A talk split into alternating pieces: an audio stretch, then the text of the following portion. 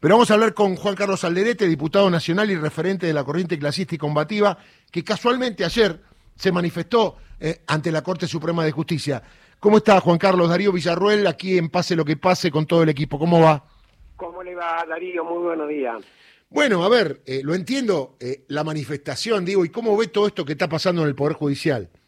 No, justamente fuimos a la Corte Suprema de Justicia para manifestarnos y dejar en evidencia también y queremos una explicación de causa que se ha iniciado en estos 23 allanamientos que han hecho a la corriente clasista y combativa y que han hecho también allanamientos en comedores, copa de leche, a las pocas horas se produjo lo que se produjo en Jujuy con detenciones.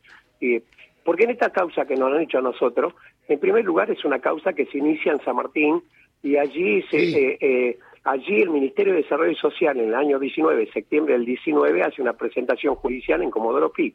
Allí el juez canicaba, canicó al corral, desecha, porque no es una causa federal, es una causa de la justicia ordinaria, y elevan allí a San Martín.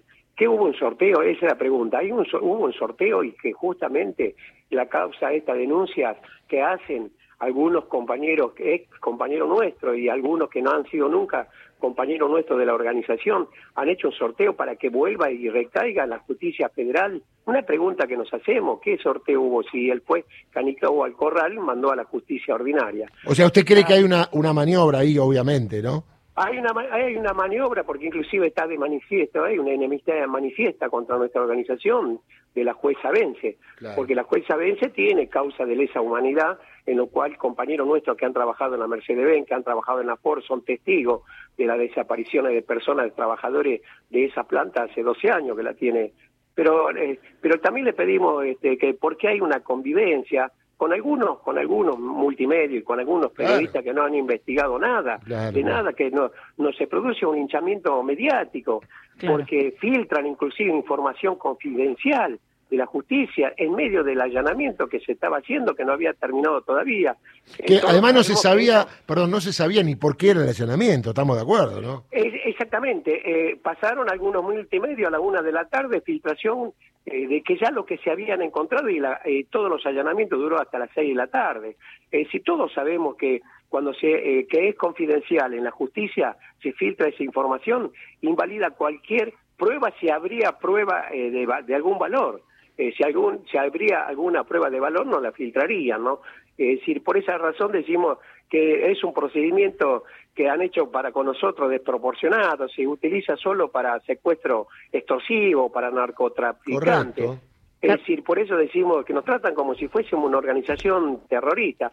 nuestra organización eh, es político-sindical, porque nosotros nacimos en el año 94 con una este, agrupación sindical, dirigimos algunos gremios estatales, docentes, eh, eh, docentes universitarios, algunas plantas febriles estamos dirigiendo, estamos en las tres centrales sindicales, y la pata social, que la llaman, es de los trabajadores desocupados, pero también la componen jubilados y pensionados, ¿no? Es decir, por lo tanto, el tratamiento que nos están dando es desproporcionado.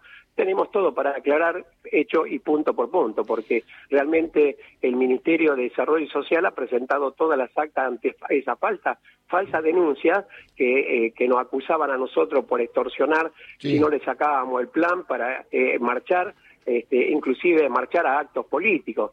Eh, sin eso quedó demostrado que jamás se ha dado la baja porque lo único que dan baja, alta en los programas sociales es el Ministerio de Desarrollo Social. Carlos, buen día. Sofía Mucheto te saluda. ¿Cómo estás? ¿Cómo le va? Muy buenos días. Eh, ¿A qué le atribuís entonces la persecución y el acoso permanente de parte de la justicia a las organizaciones sociales y por qué pensás eh, que hicieron estos allanamientos en los comedores y en los merenderos? ¿Por qué ahí?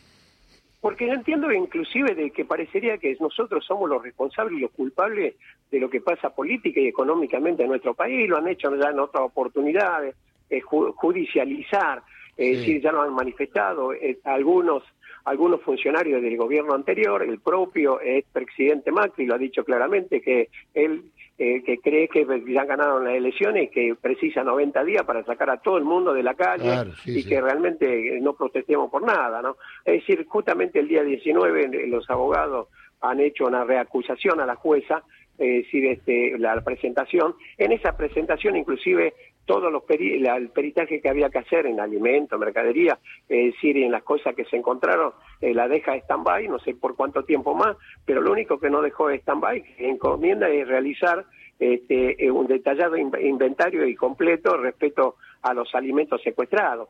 ¿Qué pueden encontrar en un comedor? En un comedor, claro. Es hacer ruido mediático nomás. Exactamente. Juan Carlos, te hago una pregunta.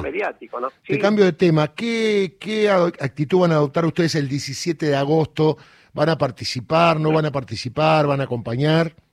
Bueno, nosotros en primer lugar tenemos el 7 de agosto. El 7 de agosto entendemos que todos los años realizamos de Liniera Plaza de Mayo. Allí nosotros entendemos de que vamos a jugar de todas las organizaciones. Pensamos de que no menos de 400.000 personas se pueden marchar de Linier a Plaza de Mayo. Y seguramente vamos a acompañar a la convocatoria de la CGT, como siempre lo hemos hecho, porque es el movimiento obrero. Podemos tener la diferencia que podemos tener, pero en primer lugar... ¿Se necesita al pueblo en la calle? ¿Usted quiere que se necesita eh, hoy, hoy al pueblo en la calle?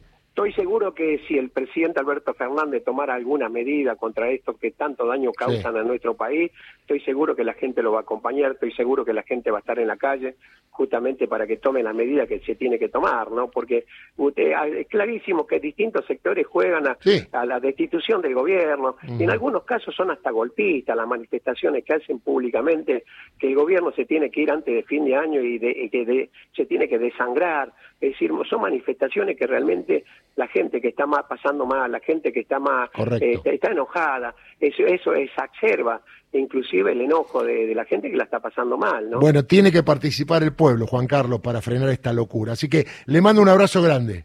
No, muchísimas gracias a ustedes, muy buenos días. Juan Carlos Alderete, diputado nacional y referente de la corriente clasista y combativa. Fueron más de 50 los comedores merenderos